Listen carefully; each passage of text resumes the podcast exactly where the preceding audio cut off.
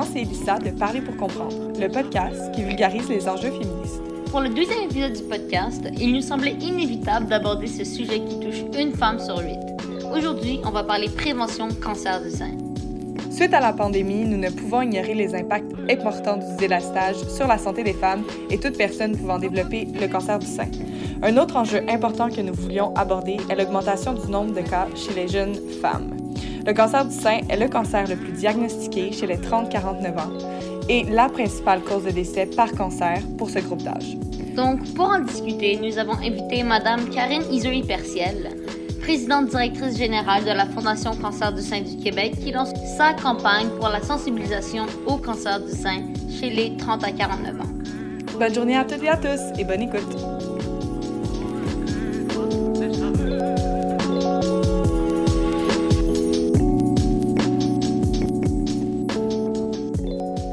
Bonjour tout le monde. Bonjour Karine, bonjour Elissa. Un grand merci d'être avec nous aujourd'hui euh, pour ce douzième épisode du podcast. L'objectif aujourd'hui va vraiment être euh, de discuter, bien sûr, de la Fondation du cancer du sein du Québec, euh, sa mission, mais aussi le nombre grandissant de cancer du sein chez les jeunes femmes et les impacts du délestage au Québec sur le cancer du sein. Donc, sans plus tarder, avant de commencer, est-ce que vous voudriez nous expliquer un peu votre parcours? Euh, celui-ci qui est assez inspirant, puis un petit peu euh, pourquoi vous avez décidé de vous impliquer plus sérieusement euh, dans la cause du cancer du sein? Oui, ben j'ai un parcours probablement un peu atypique en fait. moi, j'ai fait des études en beaux-arts à l'Université Concordia et dans un monde, à l'époque, j'allais devenir artiste. Visiblement, c'est pas arrivé. Je suis encore à mes heures, mais j'ai découvert le monde de l'événementiel au Musée des Beaux-Arts national du Canada à Ottawa pendant quelques années. Euh, puis de fil en aiguille, je suis tombée en partenariat en commandite. J'ai travaillé pendant 14 ans euh, au Vieux-Port de Montréal pour le Centre des sciences de Montréal qui venait d'ouvrir à l'époque euh, au Québec. et puis, après tout ce temps-là, j'ai eu l'opportunité de venir ici à la Fondation et donner un autre sens à ma carrière de, de philanthropie de collecte de fonds, si on veut. Euh, donc, j'ai été vice-présidente au développement ici à la Fondation pendant euh, quatre ans. Euh, et il y a deux ans, le jour de la pandémie, je suis devenue PDG de la Fondation. Donc, des beaux défis. ça, a été, ça a été un crash course dans un monde plutôt nouveau, si on veut. Mm-hmm. Euh, et donc, je suis à la Fondation depuis six ans. Et, euh, ben, écoutez, moi, le cancer me touche en général. Tu sais, ma famille, on a eu beaucoup de cancers de toutes les sortes. Euh, et d'être capable de pouvoir m'investir puis essayer de faire une différence en cancer du sein, c'était important pour moi. Et j'y suis depuis. Et tous les jours, j'essaie de me lever plus tôt pour arriver plus tôt et en faire encore plus. Donc, c'est devenu une passion. Donc, c'est pas seulement qu'un travail. Pour moi, c'est vraiment une passion. C'est vraiment inspirant ce que vous dites. Et euh, euh, ça touche vraiment, en fait, le cancer du sein, je veux dire, et toutes les formes de cancer. Euh, et juste pour les auditeurs auditrices, est-ce que vous pouvez juste expliquer rapidement c'est quoi les principales activités de la Fondation du cancer du sein en 2022 et c'est quoi les plus, les plus grands enjeux? Oui. Ben, on est une petite équipe. Hein? Euh, on est, les gens pensent qu'on est euh, une quarantaine, une cinquantaine à Fondation Cancer du sein du Québec, mais on est juste 24. Euh, et notre mission, évidemment, c'est un, avenir sans cancer du sein un jour. évidemment, on a encore beaucoup de travail à faire. En termes des années d'aujourd'hui, c'est beaucoup d'accompagner les personnes atteintes, les familles les proches aidants. Parce qu'une personne qui a un cancer du sein, elle n'est pas la seule à le vivre. Évidemment, elle vit la maladie, mais autour d'elle, il y a plein de gens qui, qui, en, qui le vivent avec cette personne-là de façon différente. Donc, nous, c'est un peu notre rôle. on fait ça de diverses façons. Donc, on investit en recherche énormément. C'est le gros de, de ce qu'on fait en termes d'investissement. Euh, on fait beaucoup de soutien aux personnes atteintes, de plus en plus. Puis avec la pandémie, on a vu euh, les grands besoins euh, d'aider les gens. Puis, tu sais, ça peut être n'importe quoi comme de l'aide financière. Euh, une femme, une mère monoparentale, travailleur autonome qui a un diagnostic de cancer du sein du jour au lendemain, elle doit arrêter de travailler pour aller dans sa trajectoire de soins. Les assurances, elle n'en a peut-être pas. Puis euh, le chômage pour la maladie, c'est 15 semaines. Et souvent, un traitement, ça peut être un an, deux ans. Euh, donc, ces soins-là, ce soutien-là aux personnes atteintes, nous, on est là pour ça. Donc, c'est de l'aide financière, c'est euh, l'accès à des travailleuses sociales. Tu sais, des fois, tu dis comment est-ce que je vais annoncer à mon enfant que j'ai un cancer du sein? Est-ce que je lui annonce ou est-ce que je lui annonce pas? donc, nous, on a une équipe de travailleuses sociales pour justement aider les gens à à vivre ces choses-là, les enligner, à qui ils peuvent parler. On a euh, du yoga en cours, on a une kinésio-oncologue qui a avec des, des accès sur des activités Facebook pour vraiment par exemple, être capable de rejoindre tout le monde jusqu'au Saguenay-Lac-Saint-Jean dans le bas du fleuve en pleine pandémie, avoir des humains malgré tout. Euh, et euh, on a des de l'aide comme la clinique virtuelle. Quelqu'un qui a, après ses traitements, ne voit plus son oncologue à tous les mois ou à tous les trois mois, qui a des questions, ne veut pas se retrouver à l'urgence parce que, bon, tu es immunosupprimé ou en plus on est en pandémie. Euh, la clinique virtuelle, c'est un service qu'on offre aussi qui a permis d'avoir accès à des infirmières, des médecins, renouvellement de prescription pour euh, une patiente et toute la famille. Donc, on fait beaucoup de, soins aux personnes atteintes. Et un autre gros pan de notre mission, c'est l'éducation la sensibilisation. Qu'est-ce que c'est le cancer du sein? Euh, quelles questions tu poses à ton oncologue la première fois que tu le vois? C'est quoi euh, le dépistage? C'est quoi les facteurs de risque? C'est quoi la génétique? Est-ce que je devrais me poser les questions? Alors, nous, on a, on a un très, très grand rôle d'éducation à faire euh, parce que c'est important, justement, euh, en 2022, euh, surtout dans la situation qu'on vit actuellement. Euh, et sachant que de plus en plus, les jeunes sont atteints et n'ont pas souvent le réflexe de penser au cancer du sein à 34 ans, ce qui, ce qui est normal, on ne devrait pas avoir à y penser. La cause du cancer du sein, c'est quand même une cause dont on entend beaucoup parler, soit dans les médias, autour de nous. Mais à vous entendre, si je comprends bien, les femmes, souvent, quand, vont, quand elles vont être diagnostiquées ou quand un proche va être diagnostiqué, l'information euh, plus loin, dans le fond, que tout simplement le cancer du sein est assez répandu, l'information ne va pas être là. Euh, puis les gens vont être un peu dépourvus, si je comprends bien. Ben c'est ça.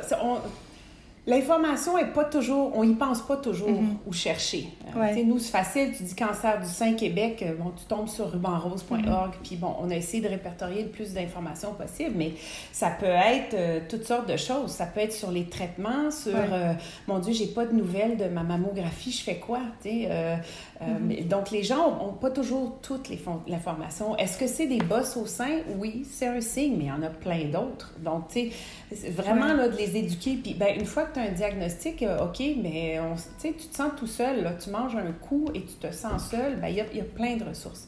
Des fois, tu as besoin de parler à quelqu'un d'autre que ta famille, parce qu'évidemment, pour eux aussi, ils le vivent d'une autre façon. Euh, donc, l'information, il y en a beaucoup. C'est quoi les nouveaux traitements? Est-ce que je devrais faire ça ou pas? La chimio, la radio? Les gens ont beaucoup, beaucoup, beaucoup de questions. Ils n'ont pas toujours réponse à leurs questions. Et des fois, ça va vite. Puis c'est bien, tu as envie de te faire traiter rapidement, mais des fois, tu as besoin d'avoir de l'information aussi.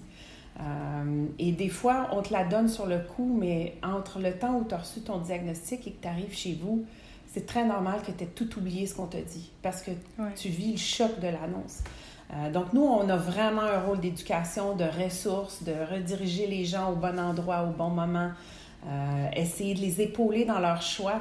Chaque personne doit faire des choix dans sa trajectoire de soins. Donc, ça fait partie aussi de, de, de ce pourquoi on existe là, euh, au Québec. Euh, en ce moment, au Canada, je pense qu'on estime, je ne sais pas si c'est les statistiques les plus récentes, mais on estime qu'autour de 26 000 personnes, femmes vont recevoir ou hommes vont recevoir un, diagnostic de cancer du sein. Puis plus de 5 000 vont en décéder annuellement. Euh, qu'en est la situation présentement? Est-ce que vous pouvez nous en dire un peu plus là-dessus? Oui, ben je vais vous dire, euh, j'écoutais, en fait, j'écoutais un podcast sur le cancer. je vous en parlerai plus tard, mais tu sais, elle a répété une statistique que je connais, mais qui m'a vraiment frappée euh, cette semaine. tu sais, à toutes les 9 minutes, il y a quelqu'un sur la planète qui a un diagnostic de cancer du sein. Et à toutes les 23 minutes, il y a quelqu'un qui en meurt. C'est beaucoup de monde, ça, là, quand on y pense. En cancer du sein, c'est une femme sur huit. Donc, tu sais, regardez juste votre entourage. autour de vous, sur huit personnes, il y en a une d'entre vous qui l'a eu ou qui va l'avoir. Mhm. Euh, et il y en a une sur 31 qui va mourir de son cancer du sein. Donc, c'est encore énormément, énormément de gens. Donc, c'est 3700 patients, parce qu'il y a des hommes aussi, il y a quand même 1% des cancers du sein qui sont chez l'homme, euh, qui à tous les ans vont avoir un diagnostic de cancer du sein. Euh, donc, c'est beaucoup. En 2021, ça a été le cancer le plus diagnostiqué au monde. Donc là aussi, c'est énorme. Euh, donc, on ne peut pas négliger d'en parler, puis de mhm. s'investir, puis de faire de la recherche, puis d'éduquer. Euh, d'où encore l'importance de, de, de, notre présence. on est là pour ça, nous, on est là pour le rappeler, puis on est là pour le pousser. Euh, donc oui, vos statistiques sont bonnes. les avancées, il y en a beaucoup. La technologie avance vite, les innovations, puis je veux dire, ça va à vitesse grand V. Évidemment, la différence entre les découvertes puis le patient, il y a une espèce de delta. C'est ça le défi. C'est de ramener ces innovations-là accessibles aux patients, aux personnes atteintes. Euh, il y en a par contre. Par exemple, si je vous parle des biopsies liquides, euh, ça, c'est on, on, fait l'analyse de tes tissus qui ne sont pas solides, euh, donc le sang. Euh, et on peut détecter justement les cancers avec une biopsie liquide. Mais ce n'est pas encore accessible à tout, mais ça s'en vient. ça, c'est de la recherche que la Fondation a financée. Euh, on sait que l'immunothérapie, ça peut être euh, quelque chose qui est prometteur. Donc, vraiment, combattre le système immunitaire avec ses propres cellules. Donc, il y a beaucoup d'avancées. C'est vraiment on est à une ère qui est très prometteuse. On avance à la vitesse grand V. Je pense que notre gros défi en tant que société et système de santé, surtout, ce dont on va parler, euh, c'est justement de rendre ces innovations-là, ces techniques-là accessibles le plus possible aux patients. Et pour ça, je pense que c'est primordial de continuer de financer la recherche au Québec. On a des cerveaux incroyables ici, on a des universités incroyables ici. Euh, quand la recherche se fait chez nous, ben, on est les premiers à bénéficier de ce qui se fait. Euh, et on a des gens franchement incroyables qui font des avancées. Euh, je pense par exemple euh, les sentinelles, les ganglions sentinelles. Je veux dire, c'est un chercheur ici qui a changé la façon de les enlever. Au lieu d'enlever tout ce qu'il y avait, on n'enlève que ceux-là. Tu as moins d'effets, moins de lymphédème. donc, tu sais, il y, a vraiment des choses qui se font très, très bien ici. On, travaille aussi bien qu'ailleurs et on travaille de plus en plus au niveau mondial, international. Et les avancées sont rapides. Euh, je pense que ça serait juste intéressant de voir la communauté scientifique mondiale partager, comme ils ont partagé pour le COVID-19, les informations et les avancées. Si tout le monde faisait ça pour le cancer ou d'autres maladies, je pense que nos avancées iraient pas mal plus vite qu'à vitesse grand V. Euh, donc, il y a beaucoup d'espoir. Euh, il, y a beaucoup. Ça, je ne sais pas si vous allez pouvoir y répondre, c'est peut-être un petit peu champ gauche comme question, mais pourquoi vous pensez qu'il n'y a pas autant un partage d'informations par rapport à la recherche? à travers le monde? Euh, ben, je vous dirais qu'on le voit de plus en plus. Avec une pandémie mondiale, évidemment, c'est bénéfice, tout, tout, le monde en ah, bénéficie. Ben hein. Si tout le mhm. monde met l'épaule à la roue, on va trouver plus vite une solution. Et comme ça a stoppé la planète momentanément avec une maladie qui tue rapidement, mhm. euh, je pense que la motivation était là. Euh, je pense que nos chercheurs ont appris de ça probablement. J'espère que nos gouvernements apprennent de ça. Puis après, je pense que la population doit apprendre de ça et dire, OK, non, maintenant on exige que vous fassiez la même chose. Euh, travailler ensemble, partager l'info. Euh, les innovations technologiques, les innovations en médecine, ça va toujours plus vite quand on a plusieurs cerveaux à se challenger, à amener des, des, bouts du puzzle. Ça va pas mal plus vite pour le compléter. Fait que j'ose espérer que l'avenir va nous amener ça de plus en plus pour le plus de maladies possible, pour justement qu'on puisse passer à autre chose, que ça devienne une maladie chronique et non pas une maladie dont on meurt. Euh, vous avez mentionné, je pense, dans une précédente, une, euh, précédente entrevue que vous avez donnée à TVA Nouvelle, comme vous le dites un peu en ce moment, le taux de guérison augmente par rapport au cancer du sein.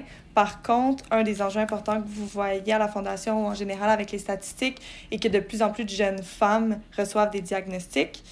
Est-ce que vous voudriez nous en dire un peu plus là-dessus? Oui, en fait, mon Dieu, Le cancer du sein, ça peut arriver à tout le monde. Mhm. Euh, évidemment, statistiquement parlant, 50 ans et plus, on est plus prône au cancer du sein. Ça, c'est moi, c'est mon groupe d'âge. Euh, et euh, on a quand même un programme de dépistage qui est bien ancré au Québec. C'est un, automatisme. Quand tu rejoins un certain âge, tu reçois ta lettre, tu t'en vas passer ta mammographie et ça se répète à partir de 50 ans pour les années subséquentes. Donc, ça, c'est excellent. Euh, c'est sûr que les femmes euh, en bas de 50 ans ne sont pas couvertes par un programme comme tel. Mm-hmm. Euh, puis si on garde en tête que le cancer du sein a été diagnostiqué comme le cancer le plus diagnostiqué au monde, ça veut dire que c'est pas juste les 50 ans et plus qui l'ont, c'est sûr, juste en termes de chiffres. donc, c'est aussi le cancer qui est le plus diagnostiqué chez les 30-49 ans, qui sont des femmes assez jeunes, puis veut, veut pas, entre 30 et 49 ans, on n'a pas tendance à penser au cancer du sein chez nous. On se dit que c'est c'est pour les matantes comme moi, euh, ça va être pour plus tard. Euh, euh, mm-hmm. Mais c'est quand même le quart des cancers diagnostiqués chez les 30-49 ans, c'est un cancer du sein. et de tous les décès chez ce groupe d'âge-là, 17% c'est le cancer du sein. Donc, c'est énorme. Ouais, si je peux me dire en bon québécois, là, ça fesse dans le dash. Je veux dire, c'est pas normal. Euh, mais comme je vous dis, malheureusement, les gens sont souvent pas au courant. Euh, ils font pas attention aux signes dans ce groupe d'âge-là. C'est pas une préoccupation. Si je rajoute à ça le fait que chez la population des adultes, 60% n'ont pas le degré de littératie suffisant pour prendre soin adéquatement de leur santé. Euh, Puis c'est pas bénin, là. Si tu n'as même pas les connaissances pour prendre soin de toi, comment vas-tu penser aux signes avant-coureurs d'un cancer du mm-hmm. sein? Euh, donc, sachant que, comme on a dit tantôt, c'est une femme sur huit, puis c'est une sur 34 qui va mourir, ben nous, on a besoin justement de dire aux femmes, de les éduquer. Hey, c'est pas juste pour les personnes euh, de 50 ans et plus, là, ça va chez vous aussi. Euh, il y a toutes sortes de signes avant-coureurs. C'est pas nécessairement une bosse. Il faut, vraiment être au courant et connaître la, toute la région entourant nos seins, donc la région mammaire et tout.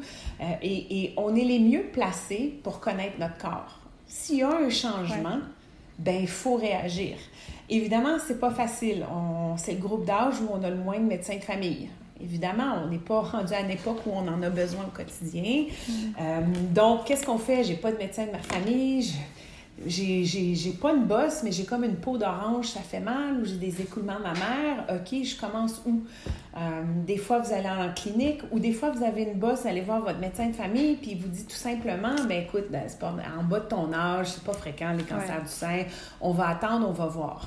Alors, nous, notre rôle va être vraiment de, dans les prochains mois, de dire aux femmes, non, non, non, non, c'est votre rôle de connaître votre corps. Vous, vous devez connaître votre corps. Puis si vous trouvez qu'il y a quelque chose qui ne marche pas, vous foncez, vous attendez pas, puis vous poussez. Vous, vous acceptez pas de pas savoir ce qui se passe. Mm-hmm. Euh, puis si vous n'arrivez pas à le savoir à clinique privée, à clinique, euh, un walk-in, que ce soit votre, médecin de famille ou à l'urgence, ben tu sais, il y a toujours notre ligne de diagnostic aussi. Vous pouvez nous appeler. Nous, notre rôle, c'est justement de vous aider à rentrer pour avoir un médecin, pour avoir une imagerie médicale, pour essayer d'aller voir qu'est-ce qui se passe. Puis, ben est-ce qu'en effet, c'est un cancer du sein ou pas? Ça peut être bénin, souvent ça l'est, mais si ça ne l'est pas, le plus tôt on, peut diagnostiquer un cancer du sein, ben le mieux on va vous mettre dans une trajectoire de soins et le plus tôt vous allez retrouver votre vie plus normale. Parce que là aussi, la vie après le cancer du sein n'est jamais complètement normale. L'après-cancer, il y a des séquelles à vivre un cancer du sein. Mais on va essayer de vous ramener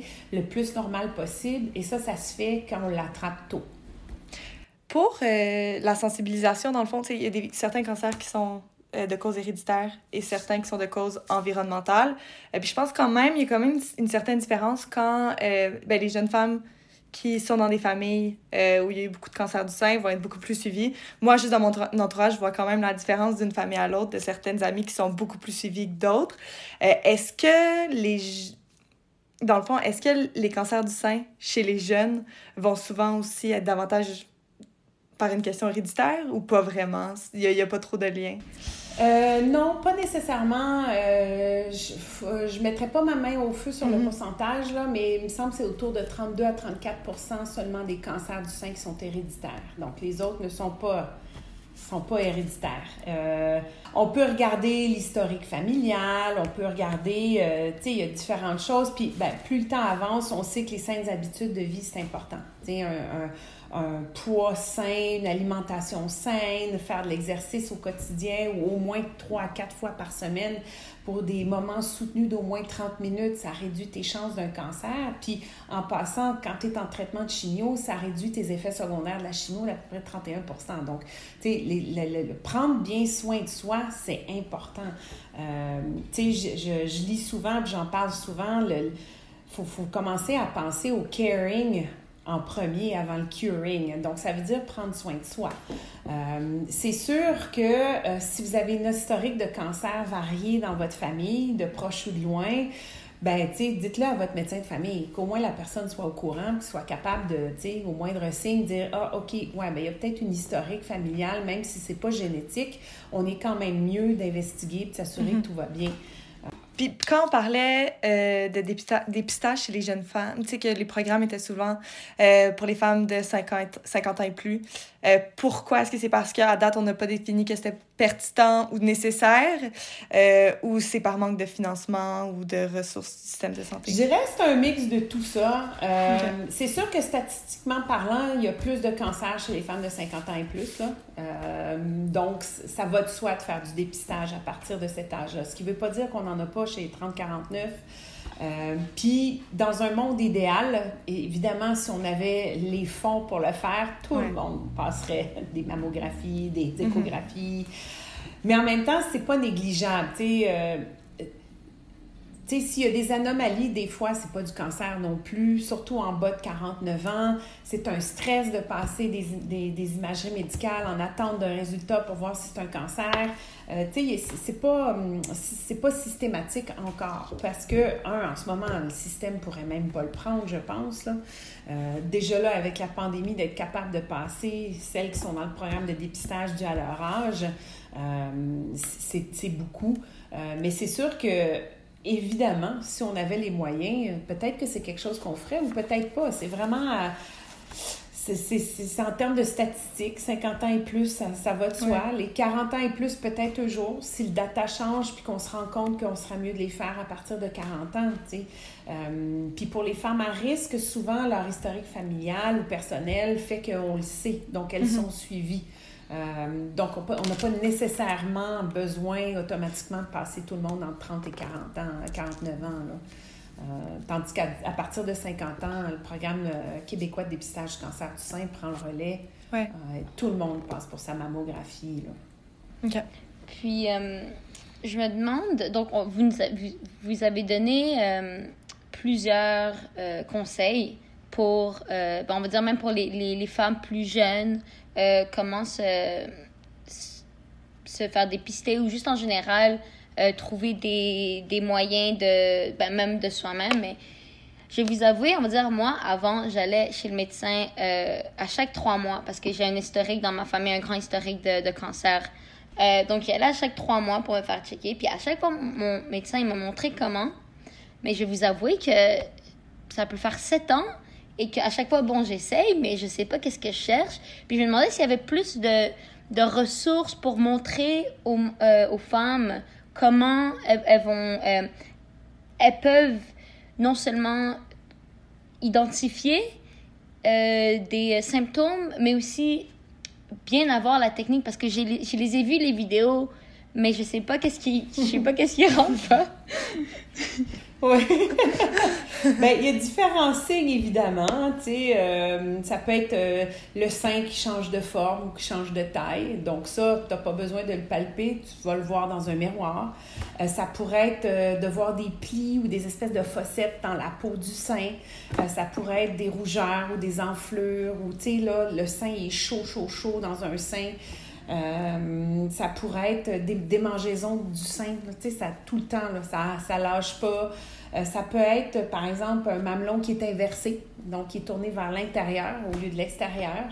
Euh, on pourrait voir aussi comme des, petites, des petits bouts de peau qui se détachent du mamelon, puis ben, ça peut être aussi des bosses dans le sein. Fait Évidemment, il y a des techniques, euh, comme vous pouvez voir sur YouTube. Euh, je veux dire, nous, on l'a sur le rubanrose.org aussi, un dessin sur quoi toucher. Tu sais, en gros, touchez vos seins, habituez-vous à, bien les sentir, à bien les connaître.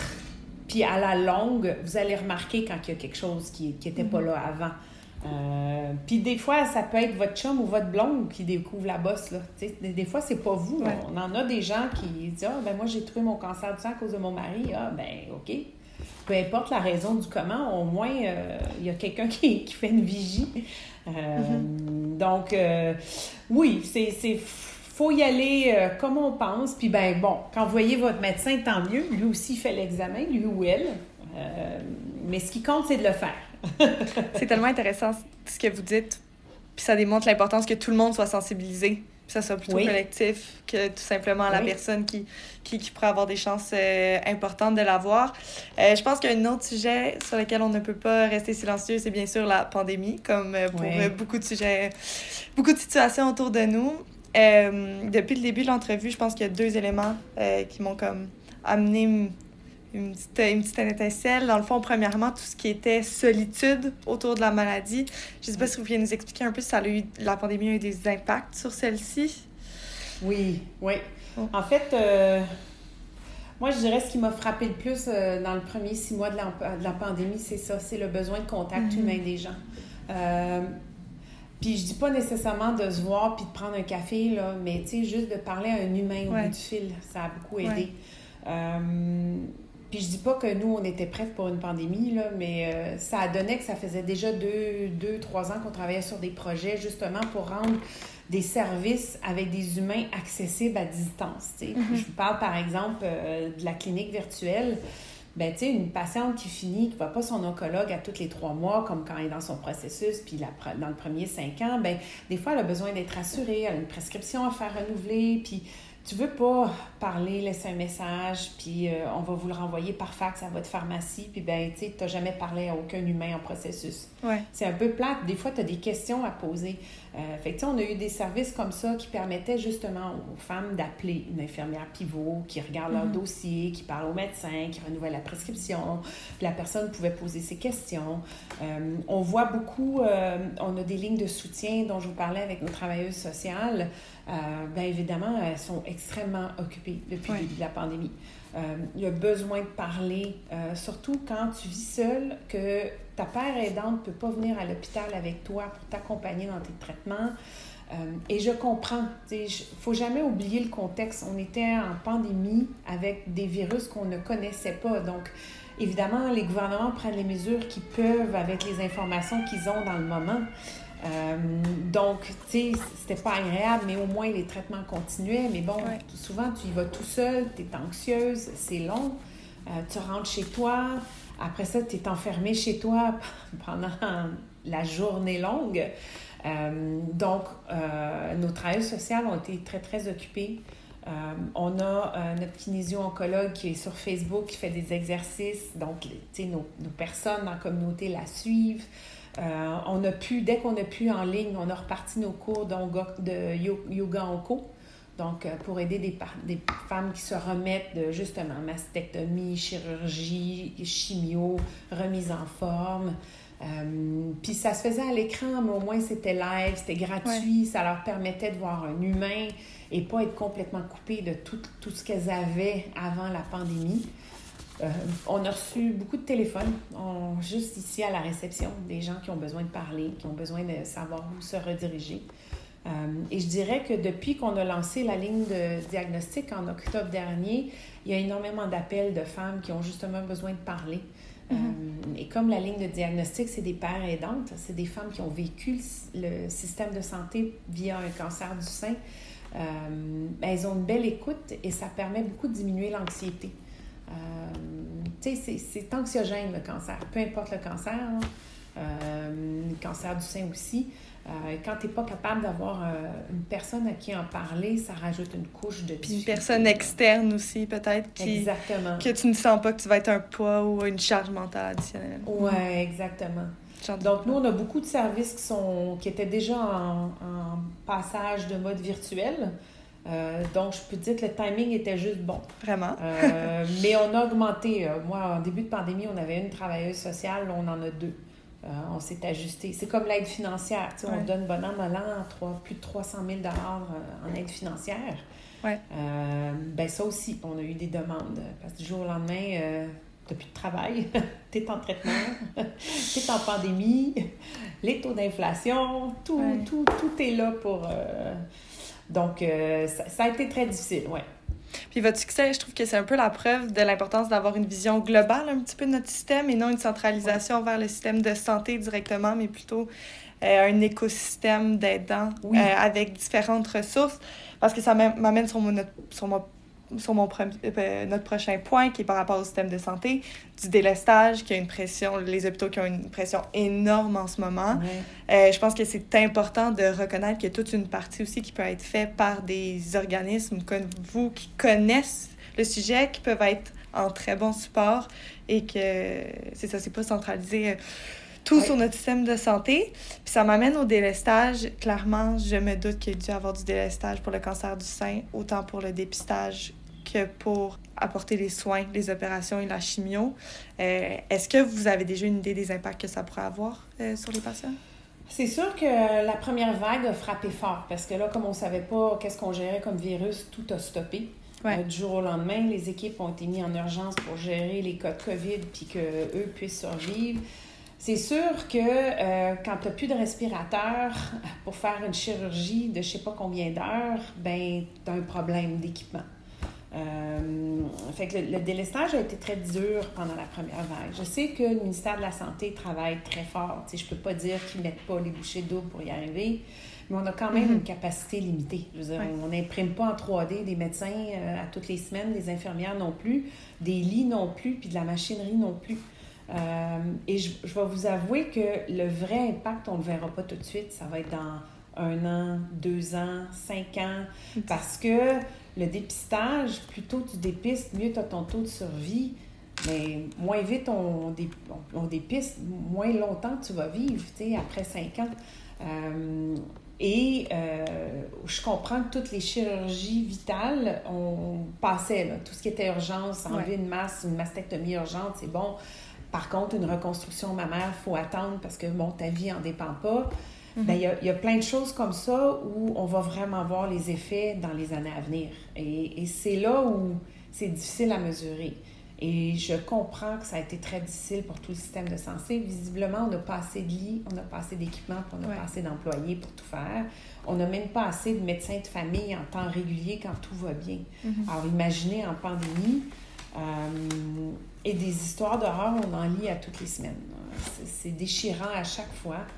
Euh, et je ne connais pas l'issue, malheureusement, encore. Je ne peux pas dire où on va être rendu. Je peux dire que nos oncologues en cancer du sein font tout ce qu'ils peuvent. Euh, parce qu'on est au quotidien avec eux. Idem en dépistage. Mm-hmm. Euh, pendant la deuxième vague, à partir de la deuxième vague, on savait que le dépistage continuait en cancer du sein. Euh, il y a certains cancers où ça a été plus difficile, mais en cancer du sein, ça y allait. Par contre, les femmes qui recevaient leur lettre, je les comprends, elles n'avaient pas envie d'aller à l'hôpital. Hey, euh, je m'en vais-tu dans une zone de pandémie? donc, on a reçu des appels, puis nous, c'était non, non, vas-y. Oui, c'est sécuritaire, tu peux y aller. Il vaut mieux que tu ailles te faire dépister, que ça n'arrête pas. donc, ça va être très difficile, je pense. Les années à venir ne seront pas évidentes. Euh, moi, je suis une fervente croyante au communautaire. Euh, je viens moi-même d'une petite communauté dans la petite nation en Outaouais. Euh, je pense que le réseau des organismes communautaires, que ce soit en oncologie ou autre, a une importance incroyable dans le soin des patients et le support aux patients. Euh, et je pense que là aussi, un virage qui s'amorce parce que, bon, nous, on le sent dans nos discussions avec le ministère de la Santé, où on, reconnaît l'importance des organismes communautaires.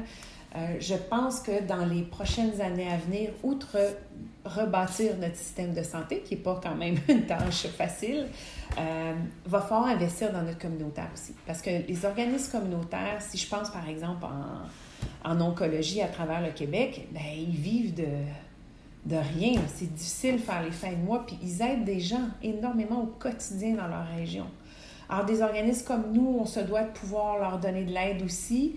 Euh, les centres hospitaliers se doivent de les référer parce que c'est pas vrai qu'à l'hôpital, tu vas avoir une travailleuse sociale dans une semaine. C'est pas vrai non plus que tu vas avoir une kinésio-onco. Euh, tous ces services-là, puis on, c'est correct, on, ne peut pas s'attendre à ce qu'un hôpital fournisse tous ces services-là du jour au lendemain. Mm-hmm. Euh, par contre, la communauté qui est tissée serrée à travers le Québec, et on a des régions incroyables avec des gens pleins de ressources, euh, ça, ça c'est une solution. Ça, c'est ce vers quoi il faut tendre. C'est beaucoup moins coûteux que d'aller dans un hôpital pour les mêmes services. C'est beaucoup plus accessible. Tu sais, si je pense à des régions éloignées qui n'ont pas le CHUM ou le CUSUM, non. ben, ils vont pas faire 4 heures à 6 heures de route pour venir voir un travailleuse social ou un kinésio-onco. On s'entend qu'on va passer à autre chose. Par contre, si dans la communauté, tu as une travailleuse sociale, tu as une père aidante qui est là pour t'épauler, pour t'écouter, euh, déjà, ça allège que tu as quelqu'un qui, dans ta région, peut te faire le transport pour le service de chimiothérapie le plus près, avec un hébergement le plus près possible. Euh, ça, c'est certain que ça passe par le communautaire et c'est certain que le communautaire va avoir besoin de l'aide euh, du ministère de la Santé et du gouvernement québécois. Je veux dire, pour moi, ça a été le c'est quelque chose que je savais déjà, mais la pandémie a mis le doigt dessus et euh, tout comme la pandémie a mis le doigt sur le acheter local, ben regardez hmm. local. Cher gouvernement, regardez localement. Il y en a plein d'organismes qui sont là pour soutenir les personnes atteintes. Ils ont juste besoin d'aide financièrement, en termes de ressources. Euh, et, si on peut faire ce saut-là, tout comme pour les personnes âgées, au lieu de tous les envoyer dans des centres pour personnes âgées, euh, je pense qu'avec ça, on, va changer notre façon d'être. Euh, mais ça passe encore par remettre le patient au cœur de la médecine et non pas la médecine en avant du patient. Euh, donc pour moi, ça, c'est le... C'est ce que je savais déjà, mais c'est mon apprentissage des deux dernières années, ça m'a renforcé dans ma façon de penser que c'est vraiment vers là qu'il faut aller. Tout le monde est important, mais il faut croire au communautaire sont partout, sont là pour être euh, aidants eux autres aussi. je pense que s'il y a un moment euh, qu'on a l'opportunité de démontrer cette revalorisation-là ou de, de démontrer l'importance d'au moins un questionnement de société ou un questionnement de OK, il faut trouver des solutions, qu'est-ce qu'on peut faire, ben, je pense que c'est le moment euh, en ce moment, la sortie d'une pandémie comme ça pour. pour que si on a une autre pandémie, ça sera peut-être un petit peu différent. peut-être qu'on sera mieux préparé. On se demande si vous aviez des recommandations de livres ou de documentaires ou de podcasts. Ben, vous, vous avez dit que vous écoutiez un podcast justement sur le sujet plutôt euh, qui vous ont marqué ou euh, que vous pensez qui serait utile à comprendre euh, en ce moment, les challenges ou qui est nécessaire de lire pour en, en savoir plus sur la situation aujourd'hui. Puis pour nos auditrices, nos auditeurs qui en fait aimeraient plus s'informer. En fait, quand j'ai, j'ai vu la question, je dit, ah, ça, c'est le fun. Là, il va falloir que je réfléchisse, parce que je pourrais pas tout donner pour être là jusqu'à demain. Euh, mais oui, il y a certains. Bon, moi, je suis une personne qui aime beaucoup lire. Donc, euh, évidemment, j'ai beaucoup de bouquins auxquels je pouvais vous. Fait je vais commencer avec les livres. OK? Évidemment, il y a toutes sortes de livres scientifiques sur le cancer du sein. Mm-hmm. Bon, moi, je les trouve intéressants, mais des fois, c'est peut-être un peu trop ardu ou corsé quand on a juste envie de se renseigner. Euh, mais il y en a un qui, qui, a été, qui, qui, est sorti il y a deux, trois ans, je pense, trois ou quatre ans. Euh, et j'ai la chance d'avoir connu la personne, c'est Mireille, Fortier qui l'a écrit, euh, qui est une femme extraordinaire et ça s'appelle Le cancer du sein, accompagnement pas à pas pour mieux traverser l'épreuve. Et c'est vraiment... elle a écrit ce qu'elle a vécu quand elle a eu son cancer du sein. Donc c'est une, une histoire humaine, c'est de l'information terrain de quelqu'un qui l'a vécu. Euh, puis bon, évidemment, chacun vit son cancer et sa trajectoire de soins de façon différente, mais j'ai beaucoup aimé ce livre-là. Euh, donc ça, c'est un premier que je recommande. Euh, ensuite, quelque chose d'un peu plus rigolo, parce qu'il en faut aussi. Il faut de l'humour dans la vie, il faut rire. Euh, c'est extrêmement important pour déstresser, qui disent. Euh, il y a une série BD qui s'appelle La guerre des tétons. De Lily, si je me souviens de son nom, c'est Lily Sean. et donc, c'est des BD qui adressent le sujet du cancer du sein de façon absolument délicieuse et, et agréable on peut en rire. Euh, donc ça, j'ai beaucoup aimé. Euh, évidemment, moi, dans ma cuisine, j'ai euh, du docteur Jean Béliveau, les aliments contre le cancer. Mhm. Donc, cuisiner, parce que ça va avec les saines habitudes de vie et mieux prendre soin de soi-même. J'ai lu aussi, ça doit faire, ça fait 15 ans en fait. Moi, il y a 15 ans, j'ai perdu mon oncle au cancer. Et à l'époque, euh, j'ai lu un livre qui s'appelle en français Anti-cancer de David Servan-Schreiber, que j'ai beaucoup apprécié. Euh, qui est très informatif. Lui a eu un cancer du cerveau, mais vraiment, il passe à peu près tous les trucs dans la vie. Là. Euh, comment essayer de réduire son, justement, l'environnement qui nous affecte. Parce que dans son cas, à lui, ce n'était pas, si je ne me trompe pas, c'était pas héréditaire, c'était purement environnemental. C'était, il a gagné une mauvaise loterie, c'est tout. Euh, donc, son livre, je l'ai relu euh, plus qu'une fois parce que je, le trouve vraiment bien écrit. Euh, puis en termes de balado, parce que bon, j'écoute beaucoup de balado, parce que quand je me promène à travers le Québec, des fois je pars pendant 5-6 heures sur la route et je trouve ça génial. Mais j'en ai découvert un la semaine dernière. D'ailleurs, il est sorti, je pense qu'il y a une semaine à peine, une semaine ou deux. C'est le, le balado La carte cancer d'Evelyne Morin-Hull puis de Gédith Lafaille, qui est sur Audio Radio-Canada. Je pense que c'est cinq ou six épisodes. Oui, j'en ai entendu parler. Il paraît qu'ils ont eu des très bonnes critiques. Euh, c'est vraiment, euh, comment dire, c'est rafraîchissant de les entendre parler du cancer. Euh, de façon réaliste, chez des gens évidemment plus jeunes que moi, mais c'était délicieux. Je me, je me, suis tapé les, tous les épisodes dans une trolley, ce que j'ai rarement le temps de faire euh, quand je suis pas sur la route, là, euh, et j'ai beaucoup apprécié. Donc ça, je le recommande fortement. C'est vraiment intéressant. C'est frais, ils viennent de sortir. Euh, puis j'ai beaucoup apprécié. Je vais écouter ça. Oui, c'est ça. Et lire tout ça. Ça fait le tour. Ben, je veux dire, merci beaucoup. Ça, ça, fait tellement de ressources. En général, on a une ou deux propositions, mais là, on en a pour tous les goûts. Euh, c'est sûr. Euh, et donc, pour finir, euh, on voulait vous demander que souhaitez-vous pour la société lors des prochaines années? Ben, ça va revenir à ce que j'ai dit plus tôt. moi, je nous souhaite vraiment qu'on fasse le choix de société de vraiment euh, recentrer tout notre système de santé sur l'humain, donc le patient. Mais pas nécessairement le patient, l'humain. Parce que je mhm. pense que la prévention est clé euh, pour la guérison après. Euh, je pense que on est un tournant de siècle où on se doit d'investir en nous et que nos décisions soient prises vraiment au quotidien avec l'humain et la réalité des patients. Euh, le système de santé, c'est une chose, un hôpital, c'est une chose. La réalité du patient, c'est complètement autre chose. Euh, donc, je pense que ça va être justement de recentrer l'humain dans toute cette réflexion-là. Euh, et avec ça, ben, le communautaire va, va, venir automatiquement et suivre. Et je pense qu'on va avoir un système de santé qui est l'équivalent d'une société qui est beaucoup plus en santé, qui est beaucoup plus apte à mieux vivre. Euh, c'est gros, mais bon. c'est ce que je souhaite. Il faut rêver. Il faut rêver. Il faut rêver qu'ils disent. Alors, je vais me permettre. Au vidéo pour, euh, pour, pour avancer. Eh bien, un énorme merci pour cette discussion. C'était vraiment très intéressant. Merci euh, Très inspirant.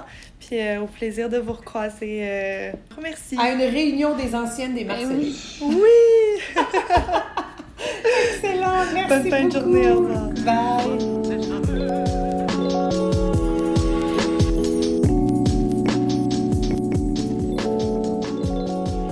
Merci pour votre écoute et on espère que vous avez apprécié l'épisode. Si vous avez aimé et écouté l'épisode sur Apple Podcast ou autre plateforme donnant la possibilité de laisser un commentaire, ça nous ferait super plaisir que vous donniez votre avis et ça nous donne un bon coup de pouce pour faire grandir le podcast. Si vous aimez notre contenu et vous voudriez en apprendre davantage sur les enjeux couverts lors de nos rencontres, on vous invite à nous suivre sur Instagram, Facebook et LinkedIn sur notre page conjointe avec le podcast FEA le podcast Pas mon affaire, avec qui nous travaillons en étroite collaboration.